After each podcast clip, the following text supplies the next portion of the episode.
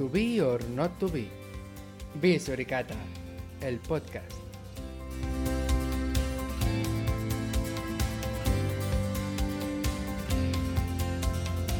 Hola Carlas, ¿qué tal? Muy bien. ¿Cómo estamos? fantabuloso, como decía Juan Tamarí. Muy contento de tenerte en el tercer capítulo de, del Bisuricata, el podcast. Tenemos muchas cuentas pendientes tú y yo. Tenemos que ponernos al día de, de muchos temas porque gracias a ti tenemos el, esta comunidad, bueno, la comunidad, ¿no? El nombre de la comunidad y de este podcast que, que, durante el episodio hoy lo, lo intentaremos explicar y, y, a ver si, si nos cuesta dinero o nos pides derechos de autor o, o, temas de estos. Pues sí, porque yo me quiero comprar un Tesla y no me llega ya con los afiliados mmm, de chatarrilla, o sea que... Bueno, nosotros vamos bastante sobrados ¿eh? de ingresos, la comunidad vale, está vale. funcionando muy bien. Sí, sí. Y gracias a los podcasts y, y podemos hacer una, una, transferencia PayPal y, y os compráis el Tesla. Eh, primero, darte las gracias por, por, dedicarnos tu tiempo. Sé que es un profesor de, de, instituto muy ocupado, como los profesores de universidad, y no tenéis mucho tiempo, pero muchas gracias por, por ayudarnos. Sí, he hecho un hueco en mi apretada agenda, sí, sí. es, es un placer, un placer, Miquel, estar aquí. Estoy sorprendido porque el, toda la gente que invito a, a participar en el podcast me dicen que sí, entonces se me está acumulando el trabajo y la verdad es que muy, es guay que la gente colabore con, con los podcasts nuevos. Gente con experiencia como vosotros que ya lleváis un mogollón de, de, capítulos y que sois un ente en el mundo del podcast que nos ayudéis a, a arrancar el nuestro. Bueno, vamos a, yo voy aprendiendo también sobre la marcha, ¿eh? porque yo me junté con Tomás Manzanares y Marc Alié de Musea La Poma, que uh -huh. llevan ya 10 temporadas, y yo empecé a colaborar con ellos y, y un poco pues bueno, vas aprendiendo y vas haciendo algunas cagadas que vas más o menos, eh, digamos, eh, corrigiendo con el paso de los episodios, otras no. Eh, pero bueno, pero la verdad es que el podcasting eh, me gusta muchísimo y, y bueno, y, y, estoy muy contento de que tú hagas este podcast que... Bueno, ¿La frecuencia de Pisuricata es semanal o es quincenal o como...? Es, es como, cuando yo lo digo, yo explico que cuando puedo, intentaré que sea semanal, lo que pasa que no sé, yo, yo tengo un problema que es, os descubrí, el podcast lo descubrí gracias a vosotros. Eh, el primer, creo que el primer podcast que escuché es el Z-Testes 1. ¿vale? Uh -huh. Y uh -huh. luego a partir de allí ya descubrimos Sega la Poma y luego ya me enganché a, al podcatcher que tengo, creo que tengo 12 podcasts o 13, luego comentaremos a ver qué podcast escuchas. Pero el problema que ha estado en, en empezar a escucharlos y cogerme ganas de hacer uno. ¿Vale? No sé. Uh -huh.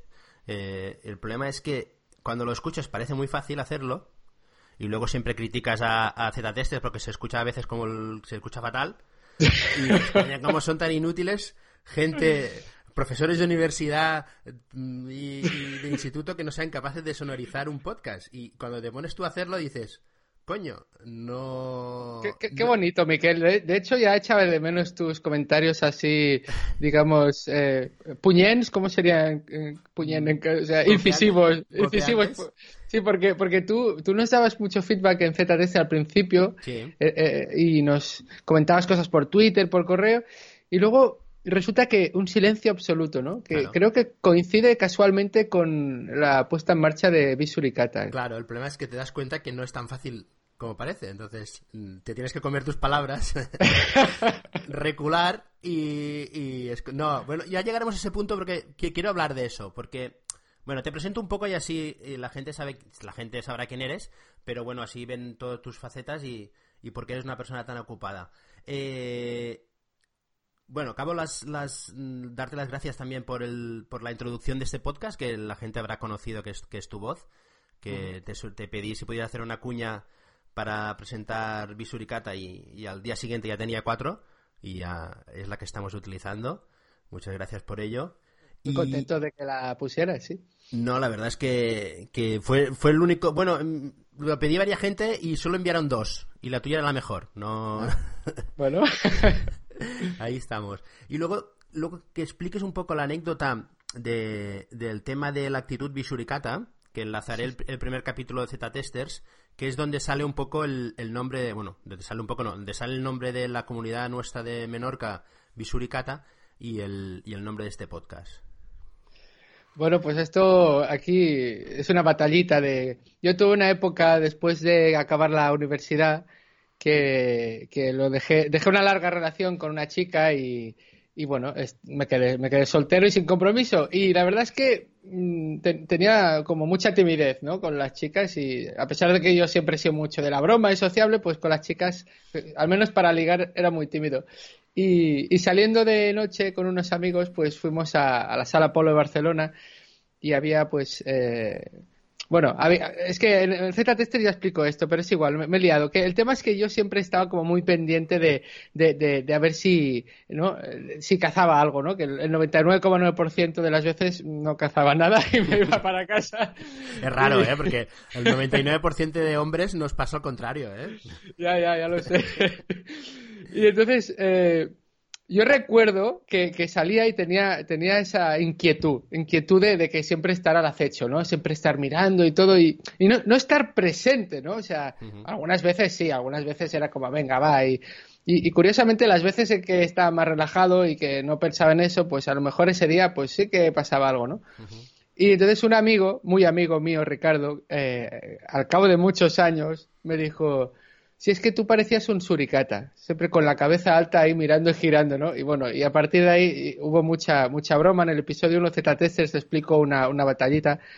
y, y, bueno, hizo mucha gracia a Tomás y a, y a Mark y se quedó lo de, lo de ser suricata, ¿no? El, el ir siempre buscando, ¿no? El siempre estar eh, ahí a ver, atento. Y luego pues que que bueno, que alguna vez que intentabas algo y, la verdad es que salía mal, pues bueno, pues unas veces se gana y otras se aprende, ¿no? Entonces esa es un poco la actitud suricata. Pues aquí, eh, nosotros aquí en, en Menorca, que teníamos el grupo, el grupo, una comunidad de, Betavirs, que nos reuníamos de forma bimestral, hablando de temas de tecnología y marketing negocio, pues pensábamos en, en coger nuestra marca, crear nuestra marca propia para poder hacer lo que, lo que quisiéramos con ella y cogimos esta anécdota de Carlas y la reconvertimos en el, en el Bisuricata. Comunicamos, ¿eh? Lo comunicamos a la gente de Z-Testers por un correo. Lo que no, sé si se creyeron que lo íbamos a poner en marcha y, y lo hemos puesto en marcha. Muchas gracias por, por, por vuestra ayuda. Y si hay que pagar algo, pues ya lo hablamos, no sé.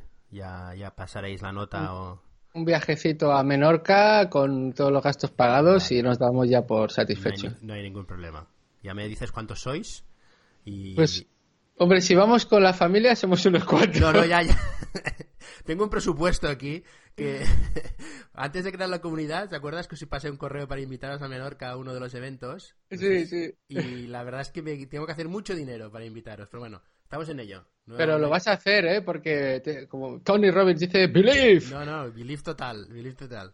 Ah, ahora hay bastante bullshit ahora, todo un poco, pero intentamos, hacer, hacer pasta. Pero bueno, eh, aparte de, dedicarte a hacer estos capítulos de, de Z-Testers, ¿te defines en LinkedIn como escritor y podcaster? Podcaster. Podcaster, perdón. Eh, y, y tienes dos blogs, ¿no? Ahora mismo. Sí, bueno, sí, exacto. Tengo el, el presentástico que hablamos, hablo sobre hablar en público y el de Chromecasteando, que eh, sobre el aparateto este de Chromecast, sí, sí. Yo el de Chromecasteando sí que lo había ojeado y, y, mirado y leído artículos. El de Presentástico lo había visto, pero no me había atrevido. Había leído algún artículo, pero me hacía, yo soy sincero totalmente, ¿eh? me hacía un poco de pereza leer tanta, porque son artículos súper largos Sí. De links, de vídeos y tal. Y había visto vídeos y presentaciones y tal. Pero justo ahora, hace 15 días que ha sacado el podcast, sí, sí que me ha animado a, a través del, de los dos capítulos que he escuchado de, de José Hermida y el Jordi Adey, que lo, lo, lo acabo de escuchar esta mañana, que me ha gustado mucho. Sí que ahora estoy empezando a leer artículos relacionados con el capítulo. Sí que yo creo que ha sido un buen, una buena cosa hacer el podcast. No sé cómo, mm. si lo has visto tú en, ¿En la pues, lectura de artículos?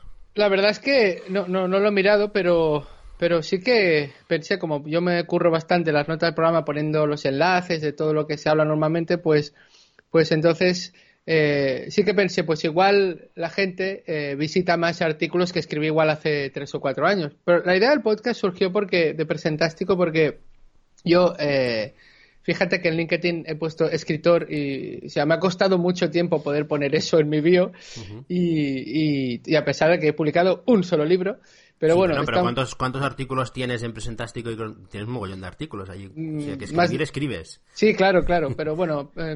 Eh, son paranoias de escritor, o sea.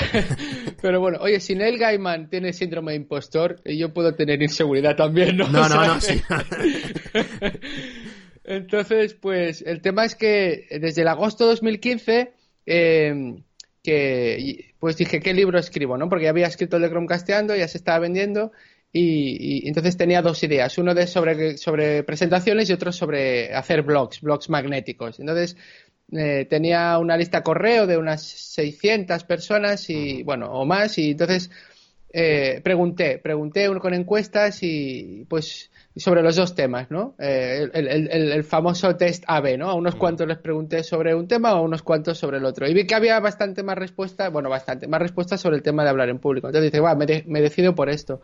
Y fue en agosto de 2015, dije, venga, pues hago el libro este. Estamos en marzo de 2017 y tengo escrito cosas, no sé si habrá 80 o 90 páginas, pero, pero ya te digo, hay paranoias de escritor que, que, lo he dejado como abandonado y dije, bueno, ¿qué tengo que hacer para, para quitarme esta tontería? Entonces, una de las cosas que, que listé fue, hago un podcast, hablo con gente que sepa, gente experta, y, y, con esa gente me inspiro y a partir de ahí pues puedo citar lo que han dicho, etcétera. Entonces fue un poco, un poco esa la idea inicial, ¿no? Además, con, con, el, con el con, con ah, me, he quedado aquí, no en blanco, pero me he quedado aquí enganchado el, con el de Chromecast. Sí, oye, eh, una cosa, Miguel, mi hija con dos años ya lo decía bien, ¿eh? Chromecasteando. Ah, bueno, suerte que esto no. Yo lo edito, no te preocupes. Yo voy cortando. las tonterías que, hace que dice el invitado se mete conmigo, las voy cortando. O sea que no puedes. Tienes total libertad de expresarte, ¿eh? Que yo vale, vale, vale. aplico la tijera. En el de Chromecast, eh, te invitaron Google a Londres, creo, ¿no? Que tuvo, un, tuvo éxito y. y, sí. se lo compra y esas cosas, ¿no? Sí, a ver, lo del Chromecast es curioso porque yo, yo, a ver, yo soy informático, estoy en ingeniería informática y en su día hice de programador, en su día hice de profe en la universidad, pero no sé, fui dejando cosas eh, y, y, luego pues eh, me puse a estudiar música en el taller de music, si quería estudiar jazz y luego pues me, me, puse a profesor de instituto para tener tiempo para estudiar música y luego me gustó lo de profesor mucho y dejé la música, o sea que como ves yo voy dando eh, tumbos por ahí. Em, y entonces, eh, Miquel, se me ha ido en blanco. ¿Esto ves? Lo puedes editar luego si quieres.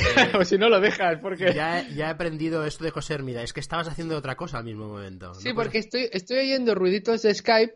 Ah, eh, o pues de no, sé qué es y, debe ser mi ordenador y, me han despistado no sé no te preocupes no sé qué es eh, sí porque tengo el WhatsApp el WhatsApp sincronizado para poderlo ver desde, desde el navegador y una cosa muy curiosa es que a pesar de que no tengo el WhatsApp en ninguna pestaña, me suena el ruidito. O sea, ah. es un, misterio. Entonces ha empezado a sonar, está sonando ahora y con lo que voy a poner el, móvil en modo avión. Esto y es entonces... Eso es Marc Carlier que te está metiendo caña o algo. Sí, no, es mi mujer. Pero ya está, lo he puesto en modo avión con lo que ya no me sonará el ruidito eh, por ahí. Y por eso, como, como he empezado a despistarme, pues eh, como dice José Hermida, pues... Para que veas que escucho tu podcast, ¿eh? Muy bien, muy bien. Pues eh, no sé, ¿dónde estaba? Sí, que no, lo de, lo de Google, que te invitan a... Ah, sí, sí, sí, entonces...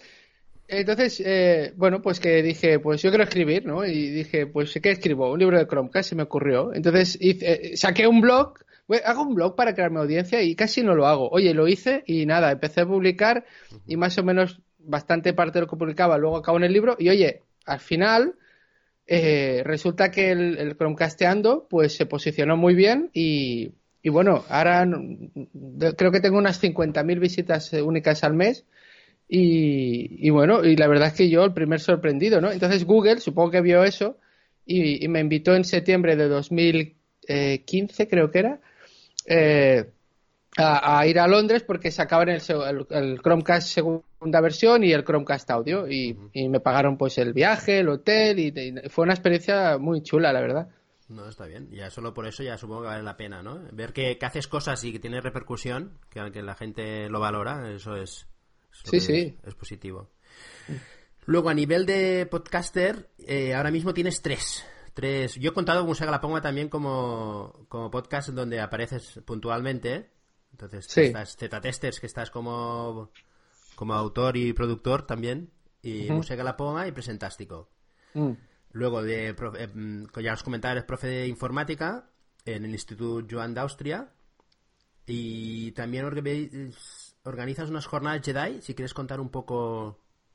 Sí, eh, en el instituto donde estoy, pues este será el cuarto año que la jornada GEDAI son las siglas de Jornada de Empresas, Docentes y Alumnado de Informática. Entonces, eh, también me gusta buscar nombres frikis y, y entonces, pues, eh, la verdad es que la idea fue eh, por, por un libro que me leí que se llama El Poder de los Hábitos, de Charles Duhigg, que está súper bien.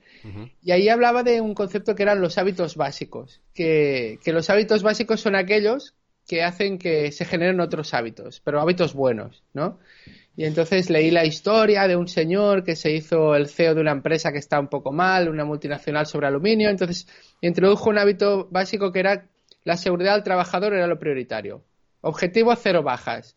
Entonces los inversores se quedaron, pero ¿qué le pasa a este hombre, no? O sea, no ha hecho la típica broma de que el gobierno nos quita con los impuestos y no, y nos dice esto que quiere y la gente se quedó como muy asustada y, y entonces él a raíz de este hábito que, que quería reducir en los accidentes laborales eh, pudo introducir muchos cambios. Porque primero era una cosa que interesaba a todo el mundo. Era interesaba a los trabajadores interesaba a los managers y también incluso a los directivos porque si son menos eh, pues muertes o bajas pues eso también eh, pues es mejor para la productividad y, y estas cosas.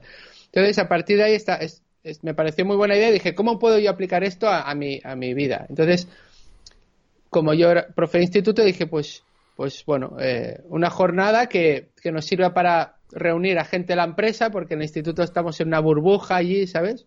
Es como un espacio temporal ahí que la gente entra, desaparece y vuelve a salir, ¿no? Y la, la gente del barrio yo creo que debe ver, si entramos y salimos y no interactuamos con nadie del barrio ni de la ciudad. Y Una secta, dije, ¿no? Como si fuese Claro, una secta. claro. Y dije, pues bueno, con esto haremos que venga gente de la empresa, haremos que pueda venir pues profesores de otros institutos, exalumnos, alumnos nuestros, que todo el mundo haga algo, alumnos, profesores. Y esa fue la idea, y ya, ya llevamos, este es la cuarta edición. Y la verdad es que luego vi que, que no era un hábito básico porque al hacerla una vez al año no, no daba pie a no daba pie a que se dieran generar a otros hábitos, ¿no? La verdad es que cuando ocurre, pues sí que podemos hacer cosas en equipo que no se hacen normalmente los profesores y los alumnos, pero es una vez una vez al año que no. Entonces luego se me ocurrió otra idea, bueno, la seguimos haciendo y es interesante, pero la otra idea que se me ocurrió era hacer un podcast de, de informática desde mi instituto. Lo que pasa es que, claro, eh, me hicieron, a, a ver, dinos más o menos cuántas horas serían necesarias y preguntando a Tomás y a Marc, que llevaban bastante tiempo, claro, salían bastantes horas y, y eso comportaba una reducción de horas lectivas que al final no pudieron ser, pero, pero creo que eso sí que hubiera sido un podcast de informática hecho en un instituto eh, con profesores, con alumnos, invitando cada semana a alguien del sector. Yo creo que eso sí que hubiera sido un hábito básico, hubiera quedado unas sinergias y eso sí que hubiera sido pues más, más frecuente. Sí, ¿no? Además me suena que no existe este formato ahora mismo, o sea que ahora mismo un campo, el tema del podcast es un campo que permite hacer cualquier formato. Y Sí, no, el- mi problema, mi problema es eh, que demasiadas ideas y, y poco tiempo para ejecutarlas. o Ese, sea. ese es el. eh, Yo estoy haciendo la tu presentación y luego el, el tema principal es, es. va relacionado con esto, que es cómo accionar nuestras ideas. Entonces quiero. Quiero ver. me queda un punto para ver eh, tuyo, que es que eres un devorador de libros compulsivo. Si no Sí. puedes afirmar o negar, estás a tiempo. Bueno, pero- sí, sí. eh, me gusta mucho leer desde pequeño. Mi madre dice que aprendí a leer con Mortadelo y Filemón y que yo le preguntaba, ¿qué pone aquí? Y me lo decía y yo la verdad no me acuerdo. Y, y la verdad es que yo creo que eso se lo debo a, a mi madre y porque a mi madre siempre ha sido una gran lectora y mi padre también. Eh, y siempre he visto muchos libros en casa, libros que tampoco entendía qué eran. Te Imagínate un, ni- un niño de 8 años que ve un libro que pone psicopatología conyugal, ¿no? Y tú dices, "¿Y- y- y- ¿Qué es esto? O sea, pero bueno, pero veías libros, ¿no? Sí, ¿eh? Y, entonces, pues, eh, me, me ha gustado siempre. Y, con el tema de la lectura, en, los, en los institutos, en las escuelas, hay gente que hace cosas muy bien planteadas, planes de lectura, hay escuelas en las que a los niños de parvulario van niños de tercero y, por parejas les leen libros. Esto está muy bien, ¿no? Pero hay, hay, hay casos en los que dicen, bueno, ahora vas a leer este libro que te digo yo, el profesor. A mí me hicieron leer eh, en su día, pues yo qué sé, eh, Rinconete y Cortadillo, ¿no? O Marianela, o libros estos eh, de literatura clásica que la verdad es que, bueno, algunos... un almendro. Sí, algunos estaban mejor que otros, pero era como, bueno. Pero claro, a mí eso no me producía ningún problema porque yo ya leía, mientras que había eh, con niños y niñas que como no leían, al leer un libro que a lo mejor no les entraba, ya, ya era como, ah, los libros no me gustan, ¿no? Y yo siempre digo que si no te gusta leer es porque no has encontrado eh, la temática que, te gusta. Igual que digo que si no escuchas podcast es porque no has encontrado la temática que te gusta. Es decir, que al final eh, es un medio y, y entonces, pues, leo bastante. Cuando tuve dos hijos, que ahora tienen tres y cinco, pues hubo una época cuando eran bebés que bajé bastante el ritmo, pero ahora ya lo he recuperado.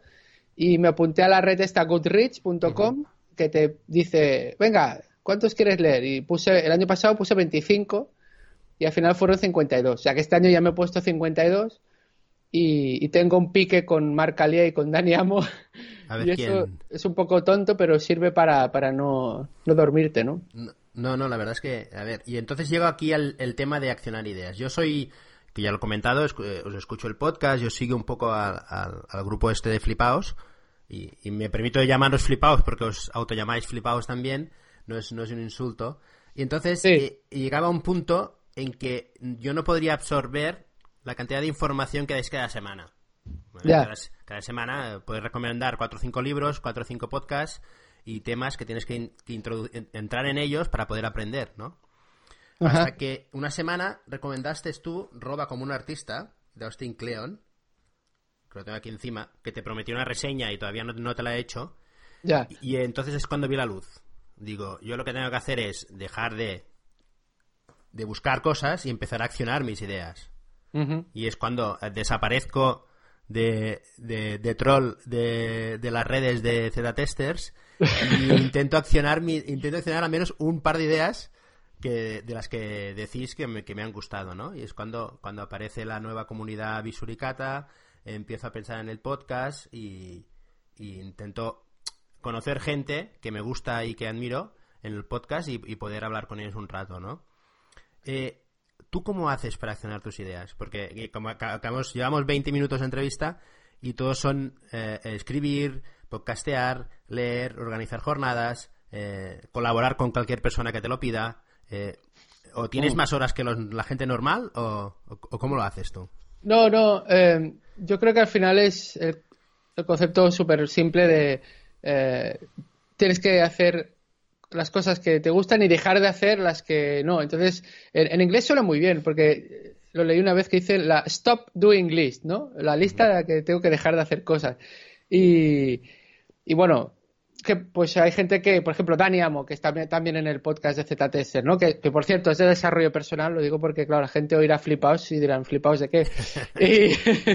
y, Dani Amo, pues eh, precisamente eh, ha corrido su, su maratón, su primera maratón, eh, ahora, y la ha acabado, y él había corrido, pues, pues media maratón, como mucho, ¿no? Entonces él se ha estado preparando durante, durante meses y ha dedicado muchas horas a esto porque para él era importante, ¿no? Entonces, para hacer esto, pues habrá renunciado, pues yo qué sé, a un montón de cosas. Entonces, yo creo que al final es eso. Yo, por ejemplo, eh, cosas que, que, no hago, pues, por ejemplo, pues ya digo, ¿eh? yo lo comento porque es, es lo que hago. Con esto no quiero denotar nada, ni, o sea, es, es, lo que acabo haciendo yo pues eh, desde hace tres años y medio que no vemos la, televisión, eh, que, es el mismo tiempo desde que tenemos un Chromecast. Eh, entonces, mm, ¿qué más? Pues las series sí que veía algunas series y ahora, por ejemplo, hace tiempo que no veo series. Me gustan las buenas series. La verdad es que tengo ahí un dilema porque porque sé que si empiezo una buena serie me voy a enganchar, pero entonces me va a quitar horas para, para hacer cosas, ¿no? Entonces, eh, la verdad es que cada, estoy pensando esto cada, semana, pero bueno, al final, como tú tuviste la necesidad, Miquel, de, de, hacer esto, del Visuricata, pues uno encuentra la necesidad de, pues ahora voy a hacer un podcast nuevo, ahora voy a hacer, tengo la idea de este libro, pero la verdad es que eh, es complicado. Yo cómo acciono las ideas, pues bueno, una cosa que sí que tengo es que tengo muchas ideas. Eh, creía que esto era bueno, pero al final he visto que, hay gente que, su, punto fuerte es, digamos, llevar a la práctica, ¿no? Y a lo mejor tienen menos ideas, pero las lleva a la práctica y las lleva con eh, persistencia. Entonces, eso creo que tiene mucho más valor, ¿no? El no abandonar, el que si no sale bien, pues bueno, pues te levantas y sigues. Y, yo lo que hago es siempre voy con, bueno, con una libreta y apunto ahí con, el Google Keep. Antes usaba Evernote, entonces mi Google Keep tiene, vamos, ideas para aburrir. La mayoría de ellas se quedan allí y, jamás y a veces casi que, no hago eso que hacen en GTD, que tienes que apuntar y capturar y luego tienes que revisar, ¿no? Yo reviso cada cuando, yo qué sé. Pero sí que me va bien porque ha, habido casos en los que al cabo de tres años eh, tengo que hacer algo y digo, uy, esto creo que lo apunté en el Evernote. Entonces voy al Evernote y está allí y entonces está ahí desarrollado y, me sirve, ¿no? O sea que yo aplico de GTD, lo intenté, pero lo intenté en su día, pero no fui capaz porque eran demasiados hábitos de golpe. Y lo que sí me quedó claro era lo de capturar todo lo que tienes que hacer o todo lo que se te ocurra. Eso sí que lo, lo asimilé y tengo que dar las gracias al señor David Allen porque cualquier idea la capturo. Sí, pero aplicar a GTD a, palo seco todo entero es bastante talibán, creo yo. Sí, sí, sí, un poco enfermizo porque tienes que estar constantemente ahí chequeando, separando, accionando, o sea, no sé. Sí, la verdad es que me leí este verano un libro de eh, José Miguel Bolívar, que es uno de los que habla de GTD en, español, que, lo hace muy bien y que es, más conocido, y está muy libro, su libro de productividad personal, y la verdad es que eh, incluso él cuestiona algunas cosas del, del GTD original y te lo argumenta muy bien y por qué lo hace distinto, y, y me quedó pendiente, pues, eh, darle una segunda oportunidad a GTD, pero y si lo, si lo hiciera lo haría introduciéndolo de forma gradual. Lo que pasa es que ellos te dicen que lo haces todo o no sirve, ¿no? Y ahí está. Correcto. Y bueno, y el tema es eh, de accionar es eso, muchas ideas, muchas ideas, capturarlas y luego pues en función de las inquietudes o de lo que vas valorando, pues te decides por esto, ¿no? Por ejemplo, el bloqueo de escribir un libro y dices, pues un podcast me va a ir bien, pues hago el podcast. El podcast de Presentástico lo he accionado y, lo he accionado que será quincenal porque, porque bueno, preparar entrevistas ya ves que tiene su historia y, y, empecé a grabar pues hace como tres meses. O sea, empecé con seis entrevistas antes de publicar la primera para darme un, un margen, ¿no? No, yo, yo me lancé sin... Yo me lancé. Yo grabé sin saber editar, que no sabía editar el Audacity. Creo que corre algún manual tuyo de Audacity por Google. Sí, sí, sí. Que es el que encontré y digo, joder, me está... Carlas me está persiguiendo por Google. lo tengo hasta en la sopa. Y, Pero lo, lo, leí. Primero grabé el primer capítulo y luego me, me bajé el manual de Audacity. Que lo había utilizado hace, yo qué sé, 15 o 20 años para hacer algo y, no, me acordaba cómo funcionaba. O sea que yo soy más de, o me lanzo con lo que tengo o si tengo que esperar a, tener unos conocimientos medios para, dar una media de calidad, a lo mejor no tardo demasiado y, pierdo las ganas, ¿no? De, hacer la cosa, sino lanzarlo un tipo Lean Startup, ¿no? lo lanzo y veo cómo responde. Si la gente lo escucha, pues lo sigo y si no, pues a otra cosa. Yo creo que eso es muy bueno y, el blogging y el podcasting te lo permite y como la gente de alguna manera entiende que los podcasters independientes, pues que, bueno, que no somos profesionales y que es verdad que al final te dicen, oye, está descompensado el audio con la voz y de, repente suena fuerte y te lo dicen e intentas arreglarlo, pero, pero es este rollo de, como dices tú, de lean, ¿no? De iteración rápida, de... Porque yo, por ejemplo, antes era más perfeccionista y, y ahora eh, pues no sé si se me ha pegado de marca Leo o qué, pero soy más palanganero que dice él. Y es, venga, vamos a sacar y ya, ya iremos eh, refinando sobre, sobre la marcha. Te quería comentar que sobre lo de accionar libros, sobre lo de accionar, una cosa que me gusta a mí de, leer libros, que yo leía mucha novela, pero hace 10 años que no sé por qué, empecé a leer libros de no ficción y libros de flipados, y novela pues ahora leo poca. Y siempre intento accionar alguna cosa de un libro. A ver, si el libro no me ha gustado, pues no, pero Y, yo qué sé, por ejemplo, el Deep Work, el Deep Work del Cal Newport, que es una joya, que es para centrarse e intentar trabajar el músculo de la atención en este mundo de distracciones, ¿no? Pues ese eh, lo escuché en audiolibro y me lo compré en papel para subrayarlo y accionarlo. Y, voy accionando eh, cosas, pero de forma progresiva, ¿no? Y, normalmente apunto también en, el Google Keep o en, las libretas aquellas cosas que, quiero accionar. entonces, eso te crea un cierto agobio porque, porque tienes una lista enorme, pero por otro lado dices, bueno, eh, tienes la ventaja de que el día que lo necesitas dices, mira, voy a hacer esto, ¿no? O sea, estoy viendo que no me centro para escribir el libro que estoy escribiendo, pues voy a hacer lo que ponía en el libro este, más en el otro libro lo tengo apuntado allí y dices, vale, pues ahora hago este ritual que para empezar, luego me quito internet, no sé qué. Entonces, creo que al final la, gracia de, leer libros de estos de flipados es que puedas accionar alguna cosa, aunque sea una de, cada uno de ellos. O a menos que intentes accionar cuatro y, quede una, ¿no? Eh, te quede una como hábito de, mejora personal, ¿no? Sí, sí, exacto. Y, vayas intentándolo, ¿no? Un ciclo de mejora y cada vez pues intentar mejorar estos temas, ¿no? Luego sí, yo de las últimas ideas que, que de los últimos capítulos vuestros, eh, sí que utilizo el checklist, pero entendido como, no, como comentabas tú, de, de, cosas que cuando me pongo a hacer algo, ahora ya sí que me voy creando checklist de, tengo que hacer esto, esto y esto, ¿no? sí. sí que me ayuda mucho, por ejemplo, a la hora de hacer el podcast, que antes, no, eh, una hora antes estaba nervioso y comprobando las cosas 30.000 veces de que esto graba, el micro funciona, esto no sé qué Ahora sí que tengo un, un checklist donde sé que esto tiene que ir, tengo que abrir este programa, tengo que comprobar esta cosa y tengo que tener el resumen delante. Y ya está. En cinco minutos me he ahorrado 55 de, de nervios de, de arrancar, ¿no? Yo creo que está muy bien. Y para el trabajo también lo utilizo. Tener muy claro las tareas que tienes que hacer cuando te pones a hacer algo.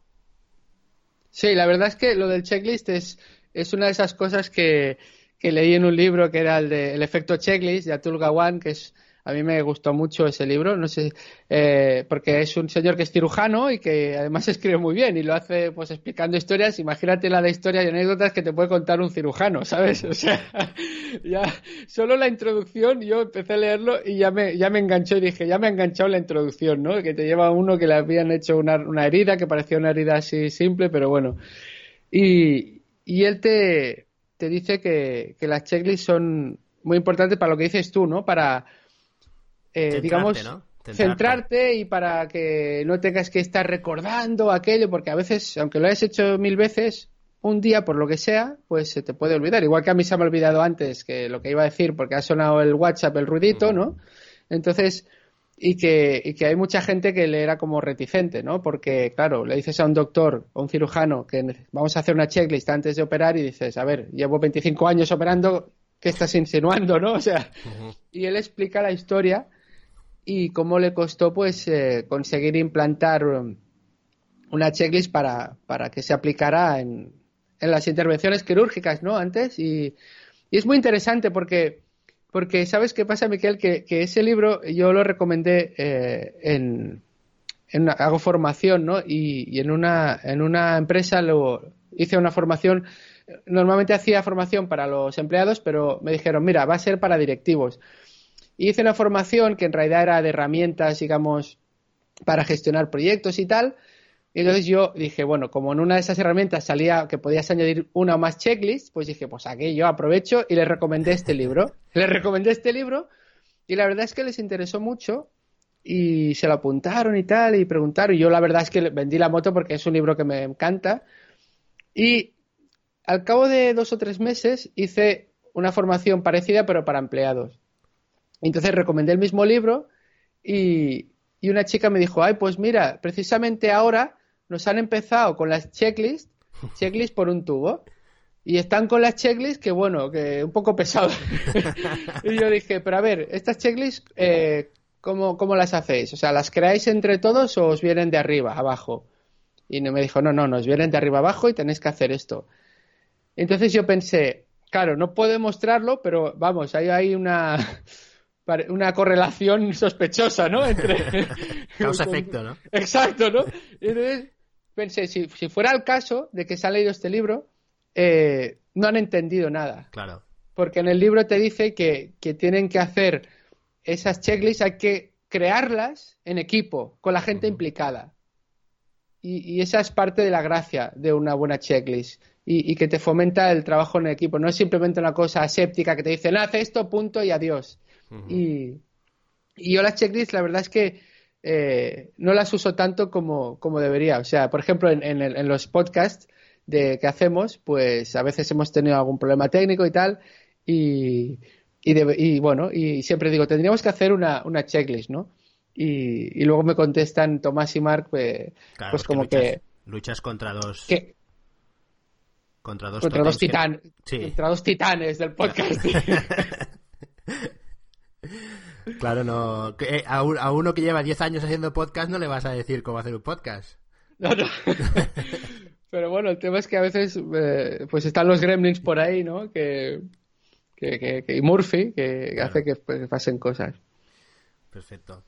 No sé, yo estoy muy contento de hablar contigo porque, porque la verdad es que, las cosas que cuentas eh, a mí menos me ayudan, me ayudan, o intento mejorar mi, mi, desarrollo personal y yo creo que la gente que nos escucha también les va, sí, que la mayoría serán, oyentes de, de Z-Testers y Musea de la Poma, pero, pero espero que se enganchen a Presentástico y, y que vean que hay, que hay muchos trucos prácticos que no es eso de una teoría.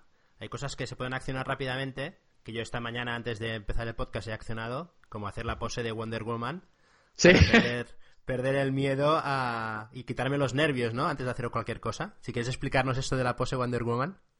Sí, sí. Eh, bueno, has cometido un error, ¿no, Miquel, cuando has hecho la pose esta mañana de Wonder Woman? Sí, he cometido el error de principiante.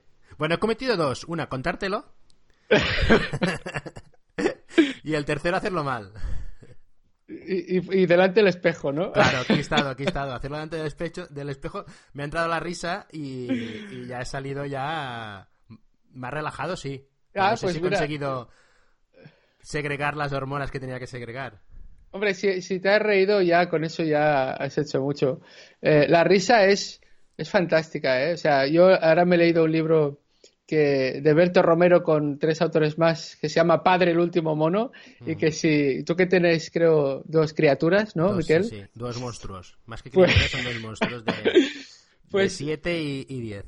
Ah, mira, pues un poco mayores que los míos. Pues eh, Padre el último mono, léetelo porque te ríes un montón y, a carcajada y porque reconoces un montón de situaciones y, y la verdad es que yo me lo empecé el viernes por la tarde y lo acabé ayer Iba por el autobús riéndome, iba por la calle riéndome. Y el día que fui el viernes a dar clase estaba de un buen rollo que, ese día pues estaba como, a ver, yo normalmente con los alumnos estoy bien, ¿no? Pero algún día eso que lo típico es que no escuchan, no están atentos y estás en plan sermoncillo y tal. Y entonces después de haberme reído tanto iba ahí y decía, venga, va, ¿qué tienes que hacer? Va, que te ayudo, no sé qué. Era como, o sea que si, si te has reído ya te ha servido. Pero bueno, de la Wonder Woman es, es lo de Amy Cady, esta psicóloga que tiene una charla súper famosa que el lenguaje corporal eh, moldea nuestra identidad, ¿no? Y entonces, pues, cómo las posturas que tenemos influyen en nuestro, en nuestro comportamiento y en nuestras emociones, y es eso. Y entonces ella, en la charla y en el libro que escribió, que se tradujo como El poder de la presencia, te habla de esto y te sugiere, pues, varias posturas expansivas o posturas de poder, y una de ellas es la Wonder Woman, ¿no? Pues eso, eh, piernas abiertas, eh, puños en la cintura, pecho arriba, cabeza erguida, y, si te estás un par de minutos antes de algún evento importante, grabar un podcast, hacer una entrevista, hablar en público, eh, y entonces pues eso se ve que, va bien, que, te sube la, eh, la hormona esta, la testosterona, que también está presente en mujeres, te baja el cortisol y, te hace sentir mejor. Entonces es, es esto. Y, lo, voy a, lo, voy a, intentar accionar el próximo Tech que hagamos de Suricata. Lo haré intentar delante todo de las 40 o 50 personas que vienen cada vez y intentaré ponerlos todos en postura Wonder Woman y, te enviaríamos te enviaremos la foto para, para que veas que accionamos las propuestas que hacéis. Veo, veo, que haces lo que dice Austin Cleon y robas como un artista, porque esto lo, lo dijo Jordi Adell en el episodio de Presentástico. es que lo acabo de escuchar. Antes de, hacerlo, ya te digo que me ha inspirado. sí, sí, sí. este libro me, ha inspirado muchísimo. Es un, es un robar eh, que la gente no se piensa ahora que soy un un Michael Jackson que va robando aquí canciones de la gente, ¿no? Pero eh, la verdad es que no hay que tener miedo de hacer las cosas buenas que, hacen los demás, ¿no? Entiendo. No, no, a ver, en, el libro lo ponen, ¿no? o sea, una cosa es plagiar claramente y la otra cosa es eh, lo que hacen los artistas que roban, es decir, toman ideas de otros artistas y luego las, lo que te dice Austin Kleon es, te las haces tuyas, ¿no? y, las, o las mezclas con otras o les pones tu, tu estilo, pero, pero evidentemente, o sea, nadie ha inventado nada, o sea, siempre todo el mundo se basaba en, en, algún referente, ¿no? Y, Somos enanos encima de gigantes, ¿no? Exactamente, exactamente, sí, sí. La verdad es que, que, sí, que me gusta robar. Robar de los buenos. Sí, exacto. De los malos no hace falta. Eh, no sé qué más tienes pensado hacer, porque veo que te queda tiempo por, por ocupar, ¿no? No, no, la verdad, la verdad es que precisamente con, estoy con el libro este, el Deep Focus, que me quiero centrar porque tengo, tengo un par de libros o tres ahí escribiéndolos. Ah, un, concepto muy interesante de Roba como un artista, que, este sí que lo acciono, intento accionarlo, es el de Espera, perdona, ¿eh? eh. Procrastinación, procrastinación productiva. ¿Vale? Mi, hijo de cinco años lo sabe decir mejor, ¿eh? ¡Ahí estamos! bien, bien de vuelta. Eh, hombre, procrastinación es una palabra que cuesta un poco decir, ¿no? El, arte de aplazar, ¿no? Haz mañana lo que podrías hacer hoy. Y, la procrastinación productiva consiste en que si te bloqueas, por ejemplo, yo me bloqueo con el libro de, de hablar en público, pues, pues entonces tengo dos libros más que estoy haciendo, con lo que pues ahora estoy haciendo otro libro. Y esto, de hecho, lo, hace, mucha gente. Y uno de los que lo hacía mucho era Isaac Asimov, que fue súper prolífico.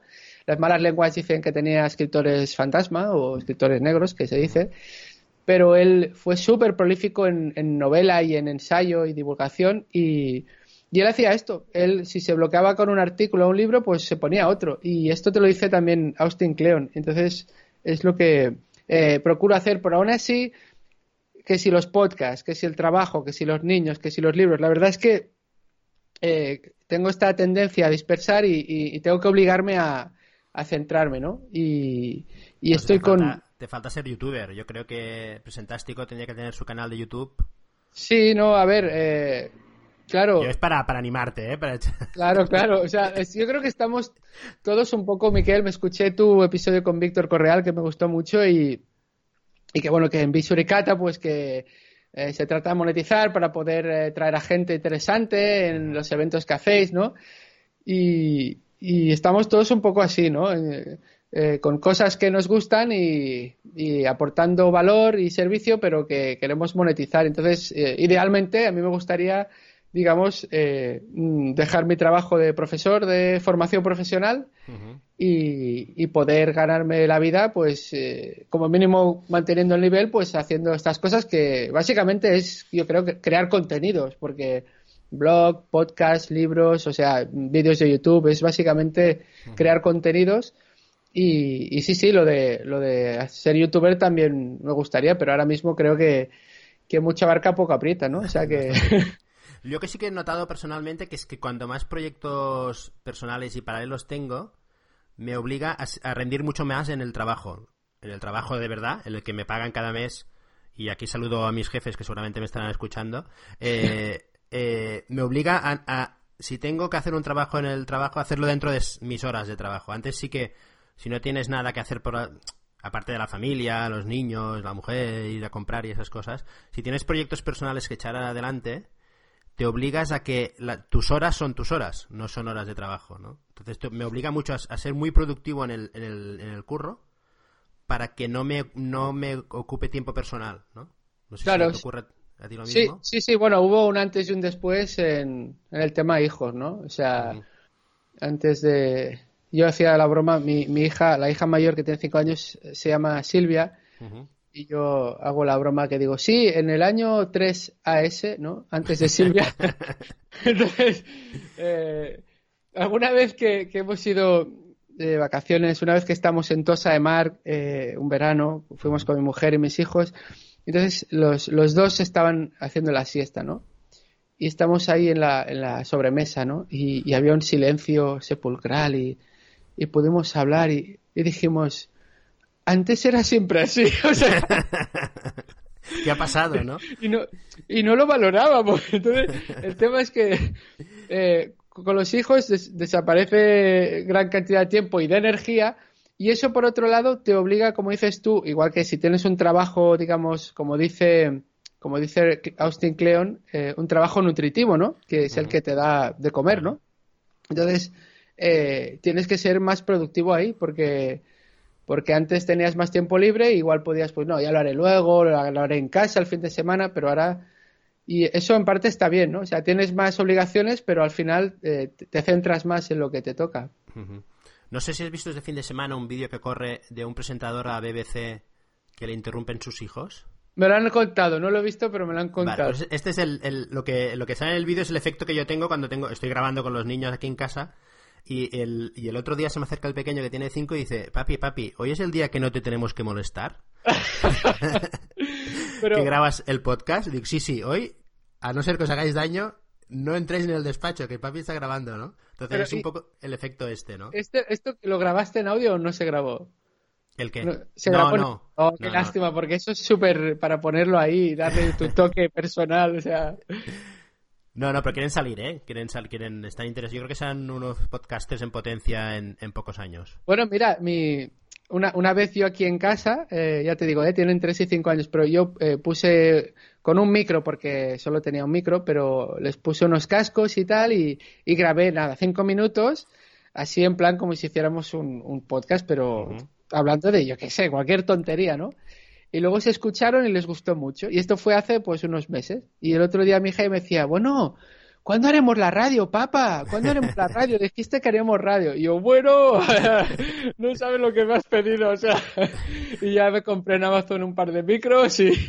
Hay un nicho de mercado ahí, podcast de niños, para niños. Pues oye, sería un, un tema muy interesante. Mira, el otro día entrevisté a Roger Pratt para Presentástico y que tiene el blog presentable, que os lo recomiendo. Y, y él lleva años ya con su blog eh, sobre hablar en público y ahora ha decidido, digamos, reorientarlo y ha encontrado una misión. Y la misión es eh, ayudar a que los, los, niños y las niñas aprendan a, a hablar mejor en público desde primaria. Uh -huh. Entonces él tiene un hijo de siete, ahora, ahora tiene una niña pequeña que ha nacido hace meses y con el, con el niño va, va haciendo cosas, va probando cosas, eh, uh -huh. ejercicios para que sintetice mejor y, y la verdad es que yo le estoy dando vueltas porque es una idea que yo tenía, pero lo que te decía, yo esta idea la tuve, o sea, no, no que me quiero colgar ninguna medalla, pero, pero, lo que te decía, que yo tengo muchas ideas, la tuve hace tiempo, pero fue Roger la que la ha llevado a cabo, ¿sabes? Uh -huh. eh, que, que, bueno, la podría llevar yo a cabo eh, a mi manera, ¿no? Que es lo que hablabais en el episodio 1 con Víctor Correal, que, oye, eh, Netflix hace documentales, él hace Guide Dog hace documentales y no uh -huh. sé qué más, pero cada uno les hace una temática y de un, o sea, o sea que no, Sí, no, no importa, y, ¿no? Y, y, panaderías hay en todas las esquinas. Exacto. Que... Y, y, entonces yo creo que lo, hacer podcasting con niños sería una forma fantástica de, de, de, trabajar, en realidad, la comunicación, porque tanto Roger como yo, como Gonzalo Álvarez, que también lo entrevisté, eh, nos damos cuenta de que ah, decimos hablar en público, pero en realidad es comunicar. Porque, uh -huh. claro, cuando haces un, un podcast, estás hablando en público, mmm, o sea, no lo tienes ahí delante. Luego, si quieres, puedes editarlo, eh, claro. puedes repetirlo, pero, pero, estás comunicando. Entonces, yo le estoy dando vueltas porque igual haré alguna cosa y, y usaré a mis hijos de conejillos de indias para trabajar esta habilidad de comunicar, que es súper imprescindible, pues como un juego, ¿no? Haciendo yo tengo dos, ¿eh? Los damos de alta de autónomos y te podemos facturar, no hay ningún problema. Si quieres mis, mis, hijos, quieres mis hijos para, para, hacer podcast, yo encantado, ¿eh? Muy bien, muy bien. Pero todo, todo, todo legal, todo legal. Ahora te iba a comentar algo y se me ha vuelto a ir de la cabeza, pero uh, es igual, ya, ya me saldrá. Bueno, eh, dime, dime, perdona. No, ah, que... sí, ya me acuerdo, perdona. Venga, Carlas. Eh, si en el capítulo 2, cuando lo escuches, verás que invitamos a, a, unos chicos que han montado una escuela de Scratch, sí. uh, del lenguaje de programación, que está enfocado a, a enseñar a, a, los niños. Y es lo que comentábamos siempre, que esta generación de, que han nacido ya con los iPhones, mm, por haber nacido con un iPhone, no son programadores de nacimiento. No, son igualmente, eh, saben lo mismo de, de programación que nosotros cuando nacimos con naranjito y esas cosas, ¿no? Entonces, sí, sí. muchas veces damos por entendido que nuestros hijos, como nosotros ya hemos aprendido a hacer presentaciones, eh, ellos ya por ADN ya tendrán ese, esa habilidad o, o, o ya, la, ya aprenderán de nosotros mirándonos, ¿no? Y, sí. y, y, hay que hacer algo para que, para que ellos aprendan también. Sí, no está claro. Y porque eso es la maldición del conocimiento, ¿no? Que tú sabes y crees que los demás lo sabrán y no lo saben porque tienen que aprenderlo, ¿no? Y esto que dices de, de la tecnología con, con los chavales eh, es un tema que, que, la verdad es que últimamente eh, me interesa bastante porque porque ves cómo está omnipresente, ¿no? Los tablets, los iPhones, los Androids y, y ves que desde edades muy tempranas, pues los niños están ahí eh, algunos como muy enganchados y, la verdad es que, que hay, tiempo para todo, ¿no? Y, al final hemos tenido debates de esto en Musea La Poma, en Z-Testers y a veces me llaman integrista y tal, pero yo creo que, que tiene que haber un control, ¿no? Porque, porque en realidad hay gente que dice, es que claro, se aprenden así a usar estas tecnologías y perdona, pero estas tecnologías las hacen para que cualquier tonto, con perdón, las sepa usar. O sea, A, veces, a veces es más fácil usarlo, es, las interfaces se simplifican, se, expertos de user experience y todo. O sea que, y nosotros, de hecho, nacimos con, con un pan bajo el, brazo, ¿no? O sea, no con un iPad bajo el brazo y, y, luego hemos, lo hemos usado, lo usamos bien y, y, y nada, creo que es un tema que eh, la gente tendría que estar un poco concienciada ¿eh? del tema de si sobreexpones a niños pequeños a, tecnologías, les das tanto estímulo externo que luego eh, les cuesta estar, digamos, sin hacer nada. O... Aburrido, sí. Sí, exacto. Y, y, yo te lo digo porque como llevo 10 años de profesor de formación profesional de informática, y entonces, bueno, hace 10 años no había los smartphones como ahora, pero había consolas y la PSP y la Play. y, veo un patrón, un patrón que no son todos, ¿eh? Pero un porcentaje importante, patrón de alumnos que, que, tienen problemas de motivación, de atención, de, y una serie de cosas que luego yo he investigado, no solo observación mía, ¿eh? Con, por ahí por internet y ves que, que, que sí, que que esta gente está desmotivada porque esa falta de estímulos que tiene constantemente con el videojuego pues le, produce pues esa apatía, ¿no? Y, la verdad es que es una, es una pena. Pero bueno... Yo personalmente eh, me dedico al mundo de la gestión de servicios de soporte, primero sanitario y ahora el mundo de turismo, y creo que han pasado por nosotros una treintena de, alumnos en prácticas de, los módulos de FP de aquí de, de Menorca, y la verdad es que de 30 que han pasado, que veas que, que tendrán estarán bien formados, conocerán la, temática, eh, sabrán programar, pero que tengan motivación para hacer cosas. O sea, que, que no sea jugar o... O sea, que ellos piensen, voy a hacer algo, que, que no sea un impulso externo que les motive, sino que, que les haga el impulso de dentro hacia afuera eh, puedes contarlos con los dedos de una mano. De 30, pues 4 o 5 que, son espabilados, ¿no? Los demás sí, tienen mucho conocimiento, eh, sabrán usar muchas cosas, estarán la última de tecnología, pero están allí esperando que alguien les diga algo, ¿sabes? creo que estamos generando una, una, una generación que está esperando los estímulos externos para poder reaccionar y no, y no al revés. No sé si... Sí, bueno, y esto está un poco relacionado con un tema que creo que querías comentar, lo de la dieta baja de información, ¿no? Sí. De, que es un concepto que Tim Ferris eh, sacó en, en, su libro La semana laboral de cuatro horas y, que, bueno, él lo escribió en el 2006. Sí, sí, cuando, cuando no había ni la mitad de información que tenemos ahora. No, no, y, y entonces él te dice pues eh, entonces era el, correo electrónico era como uno de los más eh, devoradores de tiempo y luego pues también pues el tema de los medios de comunicación no de, masas eh, y la verdad es que yo no sé si he influido por él o qué pero pero hago una dieta baja en información o, o como mínimo selectiva no y, y la verdad es que bien. Eso incluye temas de de noticias y que hay gente que me dice, hombre, pero no puedes estar sin enterarte de las noticias. Y yo digo, yo ya me entero de lo gordo igualmente, o sea que, o por Twitter o porque si es muy gordo te lo dicen en el trabajo o, familiares. si el Barça remonta, ya te enteras el día siguiente. hombre, no, no, el día siguiente no. Eh, eh, yo estaba aquí eh, con mis cosas con el ordenador y claro, oyes unos alaridos y unos berridos por la calle y dices, ah, vale, que él juega al Barça, ¿no? Entonces me voy al Sport Ah, mira, van 2 a 1, vale, muy bien. Y claro, vas oyendo berridos y, ah, mira, ya, uy, 4 a 1, ¿no? O sea, y al final oí unos gritos que parecía que estuvieran matando a alguien y dije, ahí va, pero se han remontado. o sea, O sea, que te enteras no el día siguiente, el mismo día. O sea... Bueno, yo aquí le, le, este que, el, a este que oíste le disculpo porque mi mujer tiene en su, en su posesión eh, un vídeo que me grabó a mí jugando el Barça cuando marcan el sexto gol, donde sí que aparezco gritando por el balcón como un, como un loco. Entonces, a lo mejor te llega en algún grupo de estos de WhatsApp mi, mi vídeo haciendo el tonto celebrando el gol del Barça, o sea que... Yo creo que lo podrías poner en las notas del programa, ¿eh? no, porque es algo, es algo, es que justo no, no pensaba salir por, por la tele como aquel que dice, llevo un pijama el, más viejo que tengo, que iba en pijama a esas horas, y entonces estoy bastante patética, es una imagen bastante patética, pero bueno, ya, ya veremos. Pero, ¿estabas haciendo la postura de la Wonder Woman o no bueno...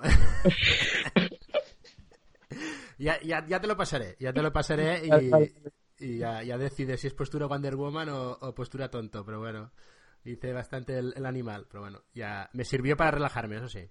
Pues mira, Miquel, para, para un poco comentar esto que estamos diciendo, yo creo que para accionar ideas, precisamente, tenemos que hacer una dieta baja de información. Tenemos que eh, reducir esos estímulos externos que nos vienen por todos los lados, pero, pero, es, pero, es, que ya sé que está muy manido y muy dicho, pero es que es así. O sea, desde Twitter, Facebook, WhatsApp, Telegram, eh, las noticias, la radio, el periódico, los amigos, o sea, es, es, brutal el bombardeo. Entonces, eh, había una cita muy chula de un señor que, que, le dieron un premio Nobel de Economía que decía que la información lo que consume es la atención de las personas. Por tanto, un exceso de información produce un déficit, un déficit de atención. Y, esa atención, pues puede ser desde algo de introspección, ¿no? De cosas que tienes que pensar tú, de, de, tu vida, de tu relación con los demás, ¿no? Y luego de, tus proyectos. Entonces, yo creo que es básico para, para accionar ideas, reducir ese ruido y, y, luego, pues eso, a capturar y vas capturando y cuando tienes esa necesidad, pues miras lo que has capturado y dices, ah, mira, esto, esto y esto otro, ¿no?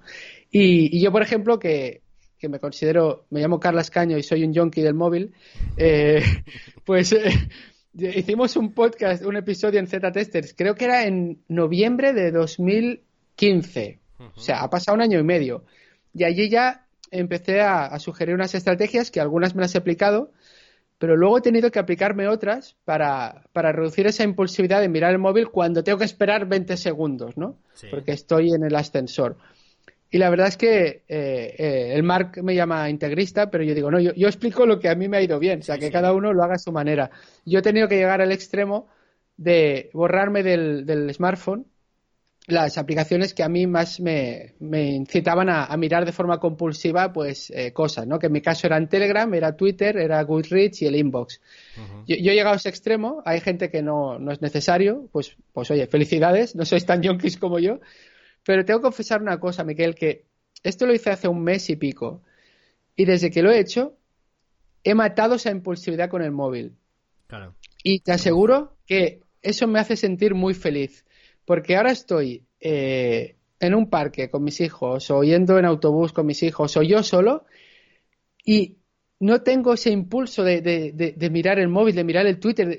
Y, la verdad es que es como una tontería, es como lo que decíamos de, con la pareja, ¿no? Que, cuando, con críos siempre estás liado y el día que se duermen dices, ay, como antes, ¿no? O sea, o sea ahora valoro mucho más ese, esa paz, esa tranquilidad, ese ah, pues mira, estoy aquí y, no estoy haciendo nada, estoy... estoy presente, ¿no? Estar, presente. Exacto, estoy presente y, y a mí me ha ido muy bien eso. Ahora, el problema, ¿sabes cuál es? Que, que lo he trasladado un poco, como tengo el Twitter y el Telegram en el ordenador, pues, pues a veces cuando estoy en casa aún tengo esa, esa impulsividad un poquillo. De ir al ordenador corriendo, ¿no? Pero bueno, también lo, lo, programo como programo estas distracciones, como dice Cal Newport y como sugería ya el mismo Tim Ferris en el 2006, que te decía que te programaras las veces que miras el email tres o cuatro veces al día, pues intento programarlo, pero pero la verdad es, que... Es, agendar todas tus, actividades para tener allí todo bien bien cuadriculada tu jornada, ¿no? Porque quita un poco de, naturalidad, ¿no? A la vida.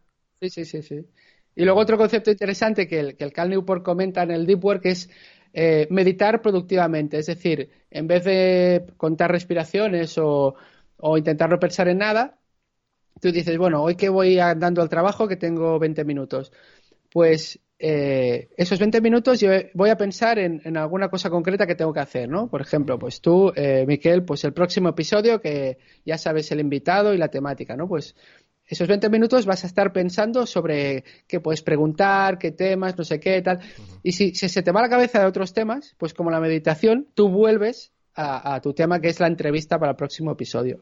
Y, y, si se te va otra vez, tú vuelves. Entonces, por eso se le llama meditación, pero en este caso para una cosa que tienes que hacer.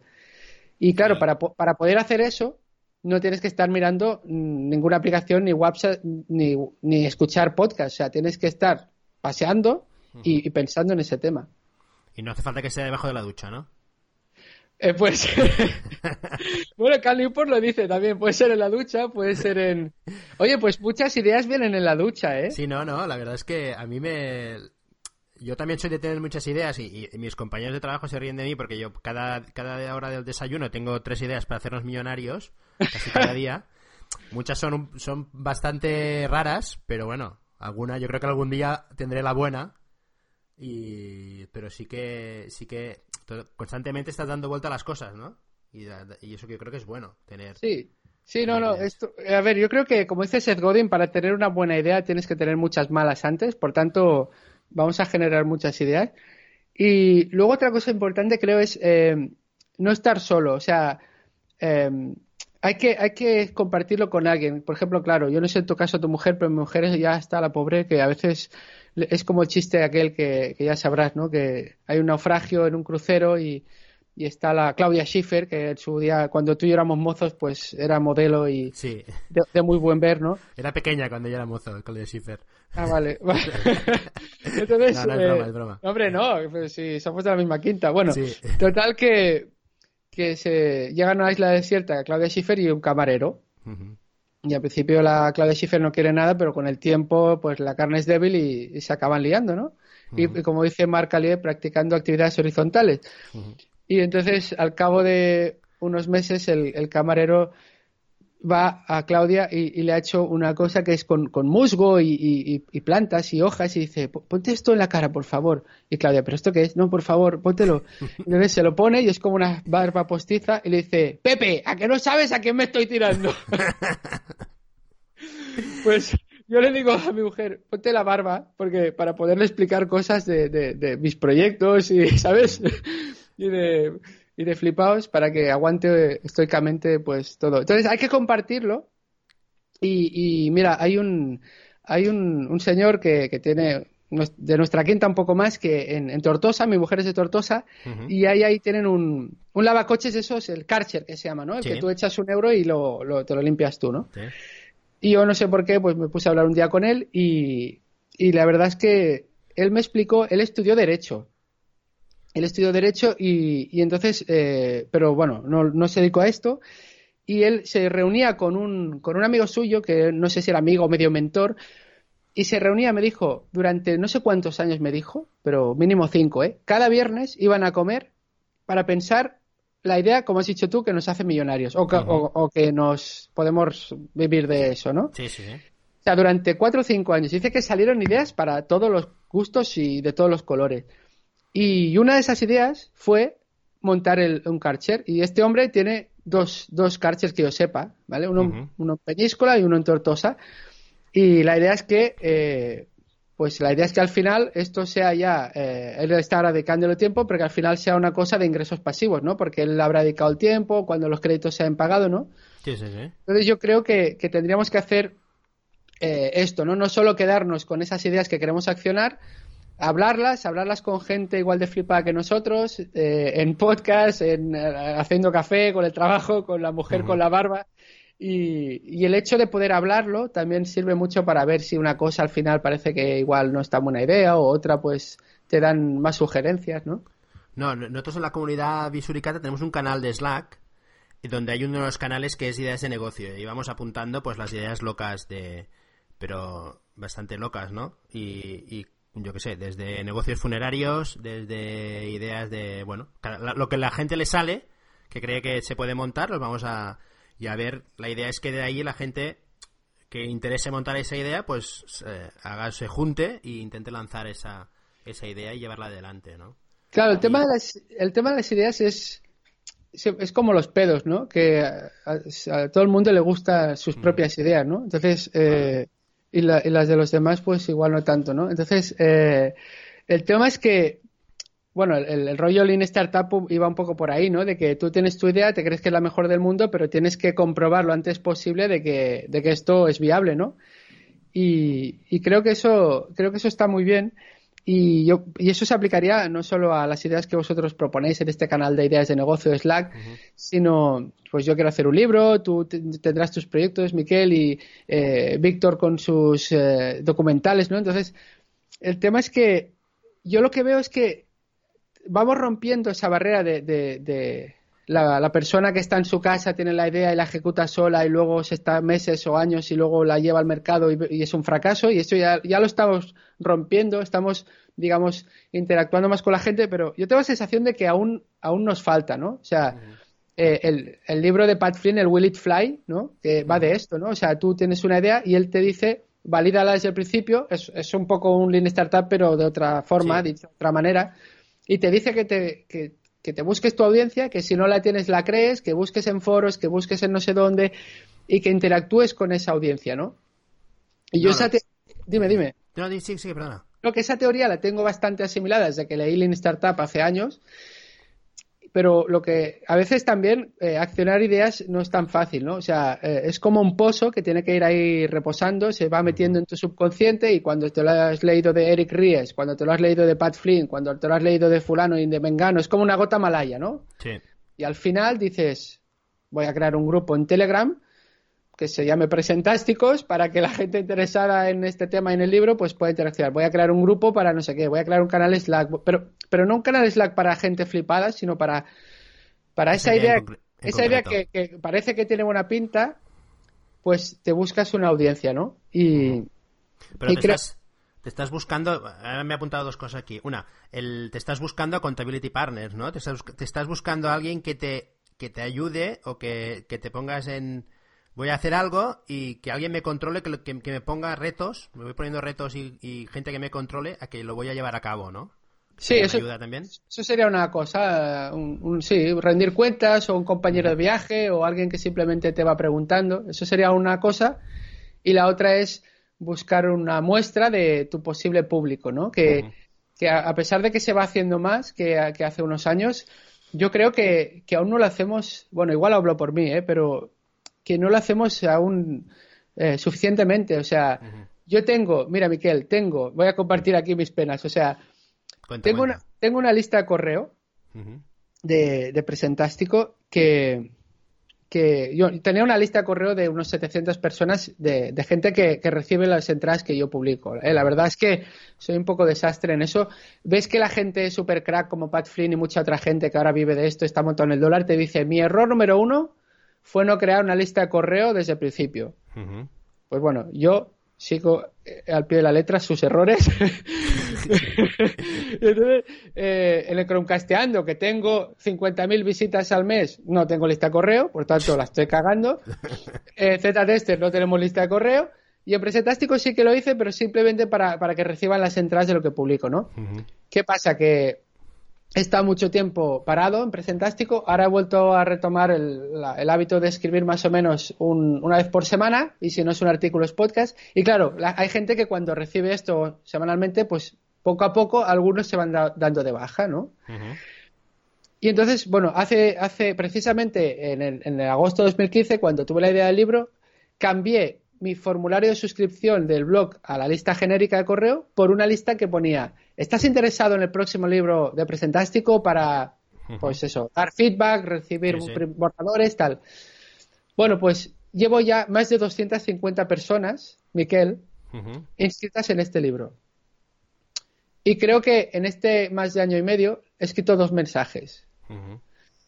Uno de ellos era para decir que creaba un grupo de Telegram, porque creo que los grupos de Telegram te dan una comunicación mucho más eh, horizontal y democrática que no una lista de correo donde tú eres el que manda y, bueno, y cuando te contestas solo lo ves tú, ¿no?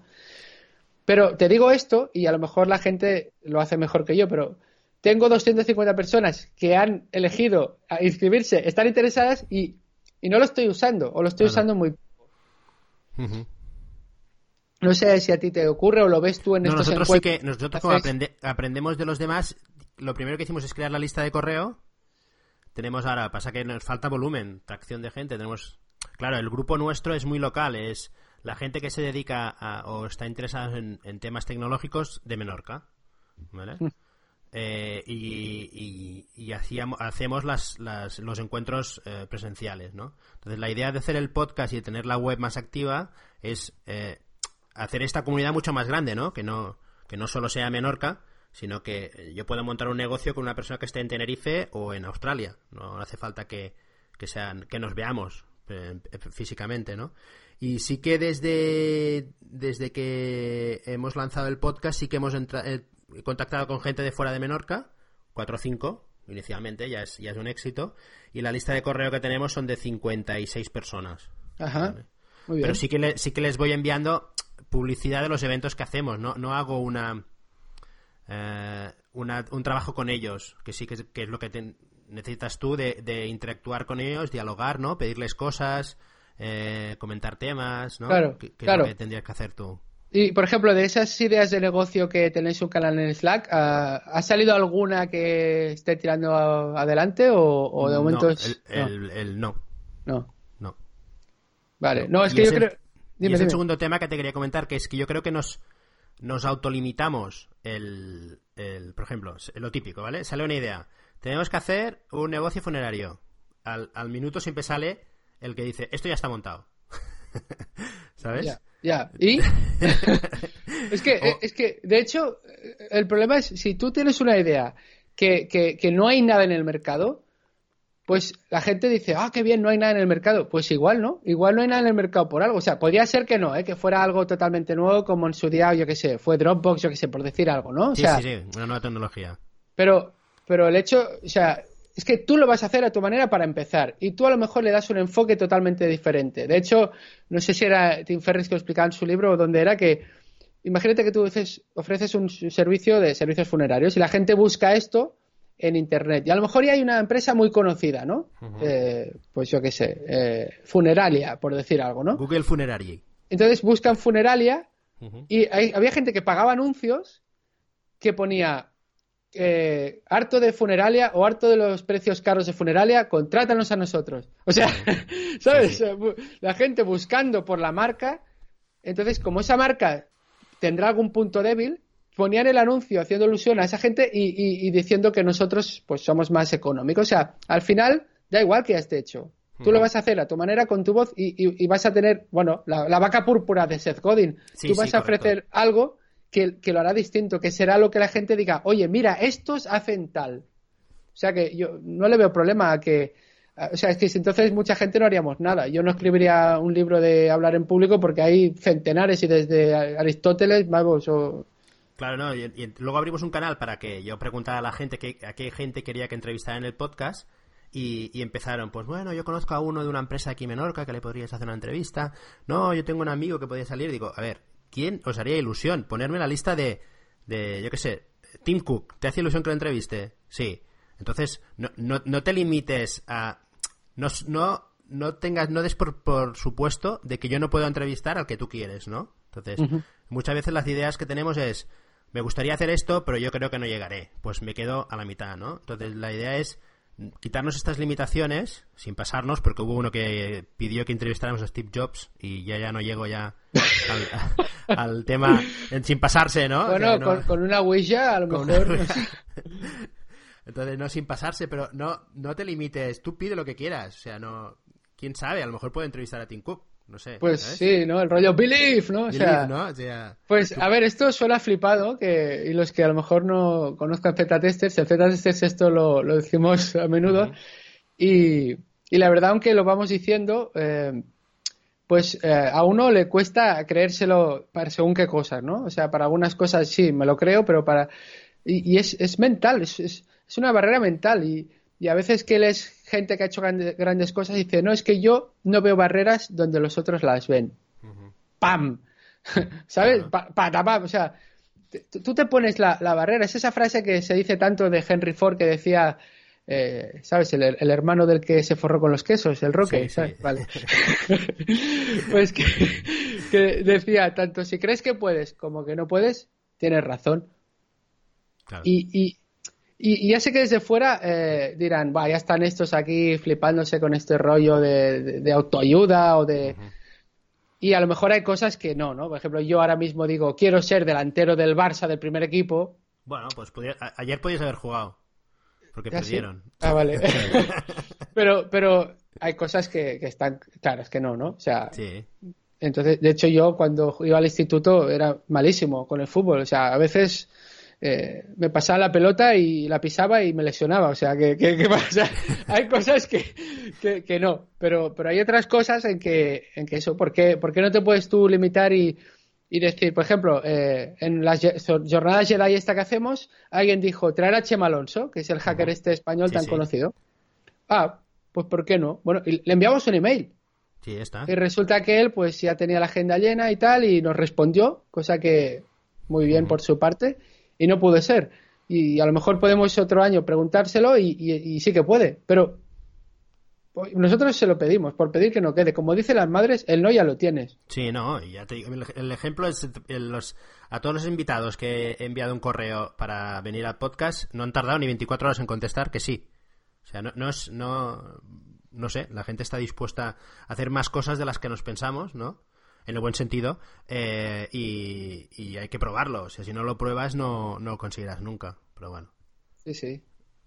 Pues no, un par de cosas ya te dejo escapar, que llevamos una hora y veinte, que tú eres de hacer podcast de dos horas y, y, mi audiencia no, mi audiencia no está acostumbrada. Ah, pero ningún problema ¿eh? en eso, o sea, ya, lo hemos comentado antes, ¿no? Que el podcasting es, es otro mundo y mi padre que era periodista, cuando le dije que hacía podcast de una hora y pico, me dijo, no, no, entrevistas de 15 minutos como mucho en la radio. Y yo, no, es que esto no es radio, papá, esto no es radio. Yo me escucho entrevistas de tres horas. Sí, no. Durante una semana, claro. Claro, no, vas escuchando. estoy contento porque has soltado el primer chiste más o menos bueno al cabo de una hora del podcast, sea, señal que estabas cómodo ya. Tenía miedo que empezaras a soltarlos al minuto uno. Sí, sí.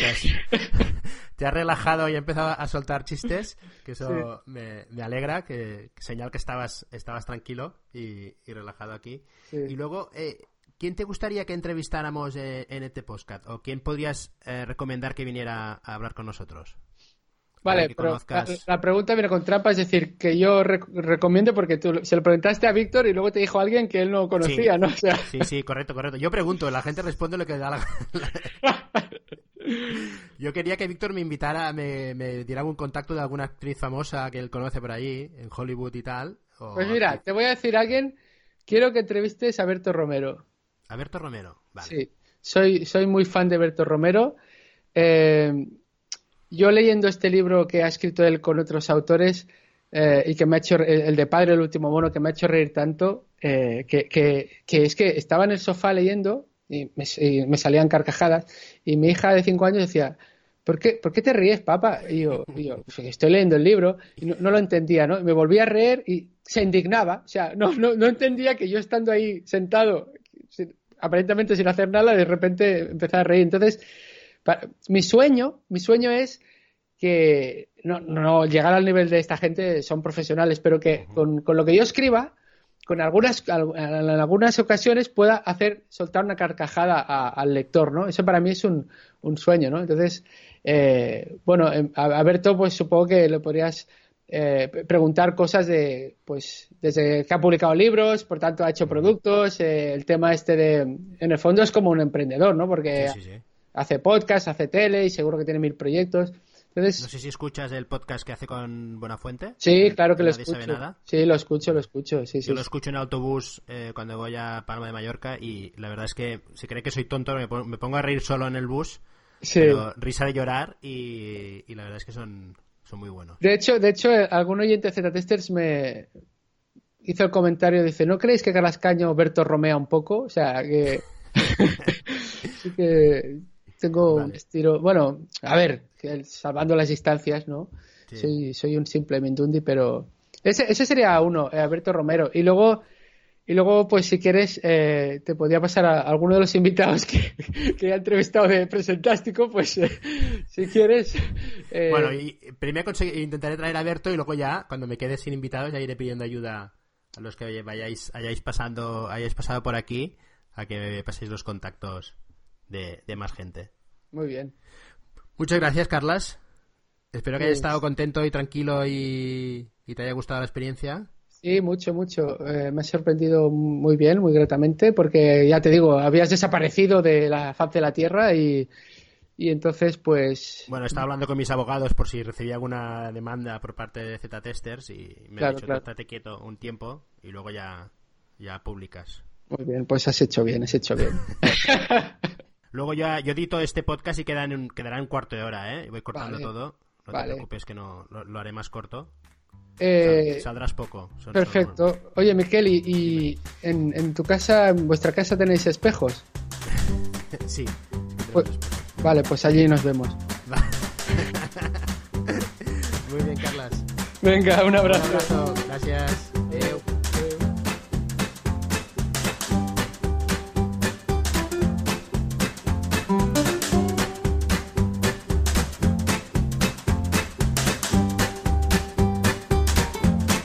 ¿Cuánto, cuánto te debo? Eh... No, bueno, ahora son 20 minutos, ahora pasé la factura. No, pero bueno, pues tú, yo te voy a pasar a tú porque al Víctor le ibas a pagar y a mí también me vas a pagar. Bueno, era una broma, ¿eh? Ya, ya lo sé, ya lo sé.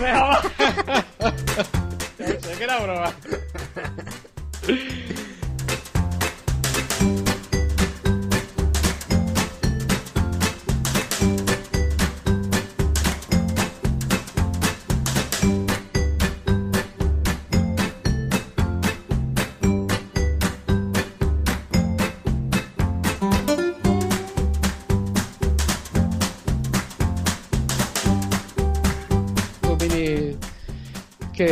Date prisa si no gafo yo, ¿eh? Ya, ya, ya.